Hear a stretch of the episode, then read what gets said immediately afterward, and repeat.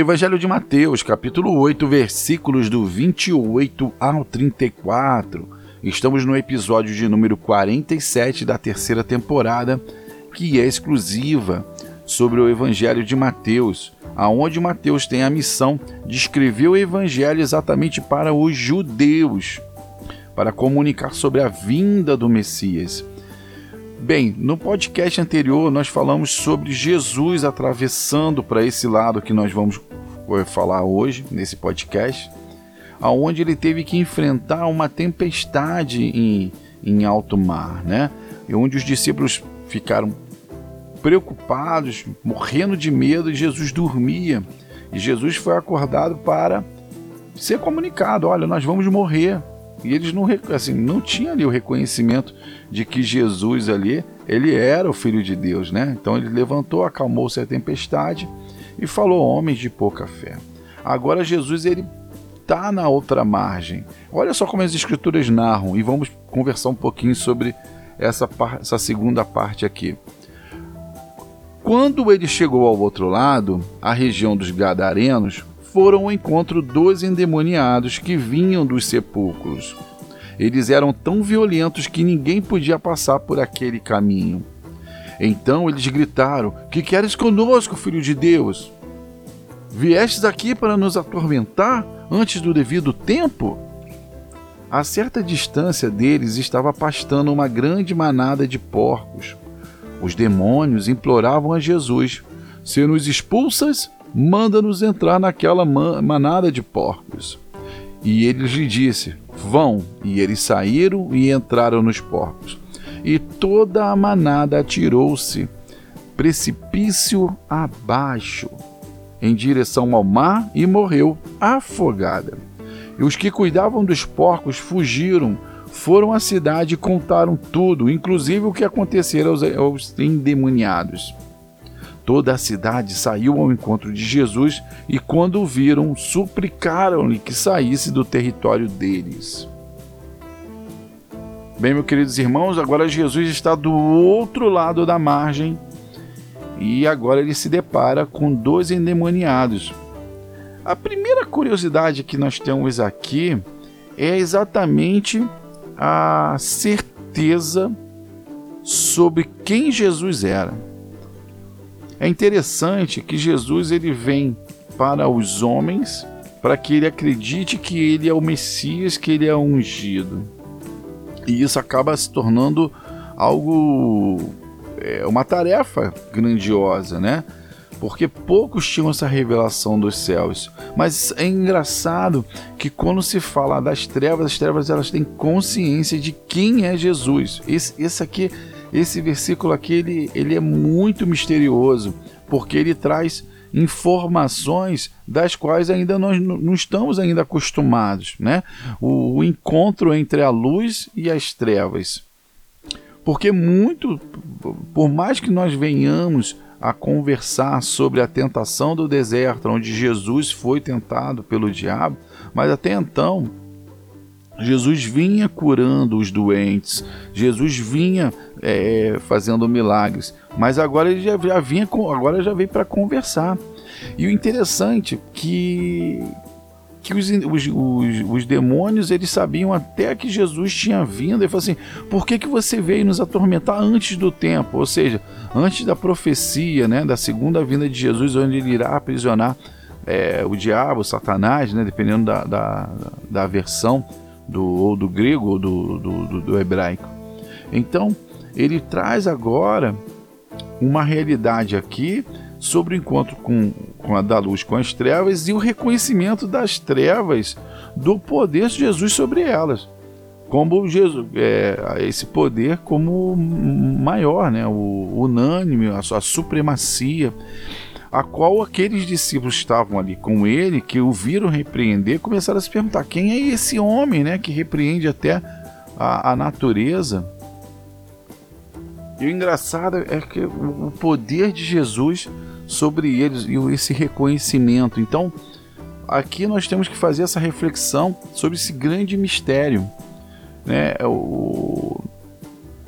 Primeiro, o poder de Jesus sobre, sobre os demônios. Segundo, já o reconhecimento sobre como ele é o Senhor, o Supremo, né? o Pai Celestial. E já sabendo já que ele tinha, tinha vindo antes do tempo. Para eles era antes do tempo. Né?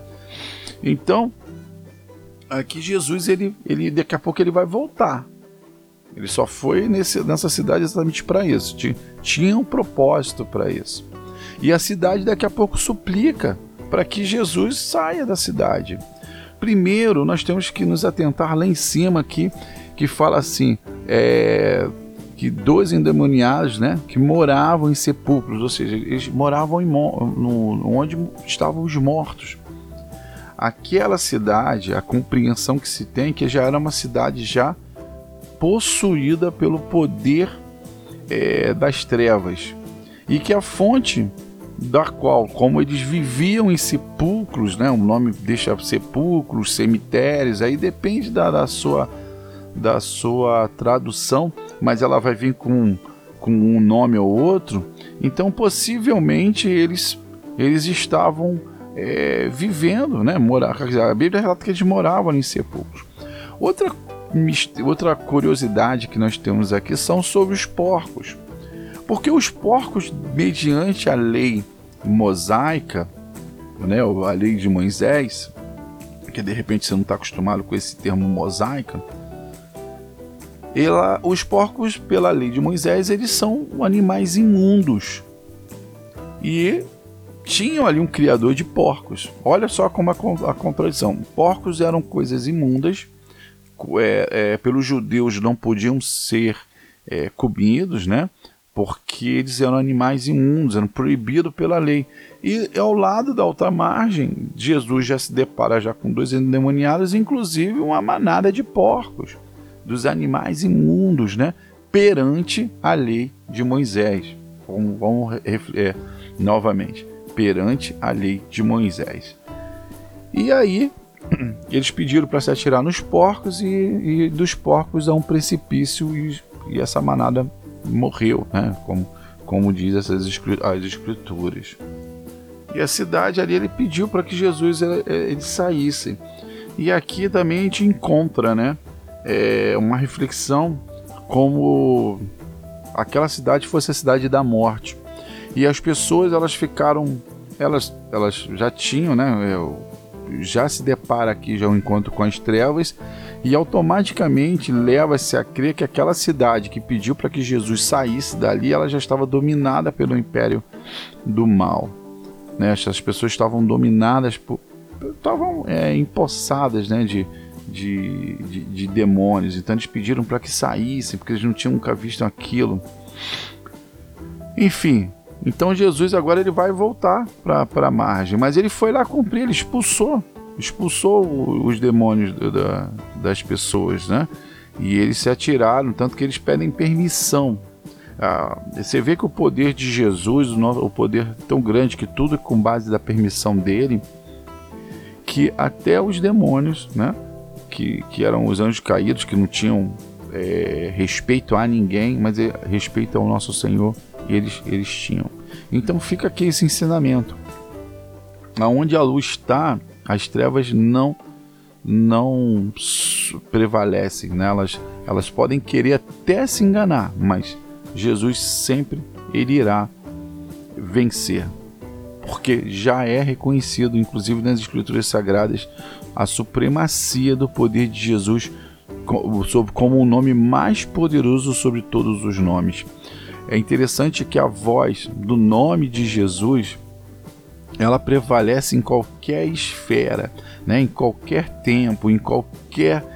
Vou chamar de mundo aqui, para a gente. De repente, essa palavra mundo vai te levar a, um nível de ficção científica, mas não, não, não, não, não seria isso. A intenção não é essa. Mas você coloca aqui Jesus, até o poder que talvez os homens não reconheciam em Jesus, as trevas já, já sabem e temem e estremecem porque o nome de Jesus há poder. E essa, essa passagem aqui do, dos versículos do, do 28 ao 34 já demonstra esse poder de Jesus grandioso. A Bíblia ela já vem narrando um poder tremendo, né? Quem é esse homem que, que tem poder sobre a natureza? Agora é um homem também que é temido pelas trevas e é reconhecido como supremo, né? E, e luz pelas trevas. Bem, meus queridos irmãos, para você que chegou aqui de paraquedas, eu me chamo Jorge Teles. E todo final de podcast eu faço uma oração para você e para sua família. Bem, agora eu quero iniciar uma bênção na sua vida. Pai, em nome de Jesus, eu entrego a vida desse meu irmão. Eu entrego a renovação e a transformação de sua vida, a transformação do seu trabalho, para que ele possa ser bênção na vida de outras pessoas. Nós aqui imploramos, Senhor, suplicamos pelo seu bem-estar, pela sua família abençoada, sua família unida. Suplicamos também pela sua saúde, porque sabemos que a prosperidade ela só é completa com uma pessoa cheia de saúde, né? Uma pessoa que tem saúde para dar e vender, porque nós só damos o que temos em abundância. E por isso suplicamos, Senhor, para que possamos ser uma bênção na vida das outras pessoas. É o que pedimos no nome de Jesus, que é esse nome sobre todo nome. Amém. Meus queridos irmãos, se você quiser dar uma passadinha lá nas redes sociais, no nosso Instagram, arroba Fé e Bom Ânimo, fique à vontade. Eu gostaria muito de recebê-lo para tomar aquele cafezinho, mas estamos no mundo virtual. Mas você passa lá, entra em contato comigo pelo direct lá, a gente conversa. Eu vou adorar conhecer você. Muito obrigado por tudo. Fiquem com Deus e te aguardo ansiosamente no próximo podcast. E esse próximo podcast agora ele promete, porque Jesus ele volta e ele se depara com um paralítico. E o melhor de tudo, ele cura-o. Fiquem com Deus e até o próximo podcast. Tchau, tchau.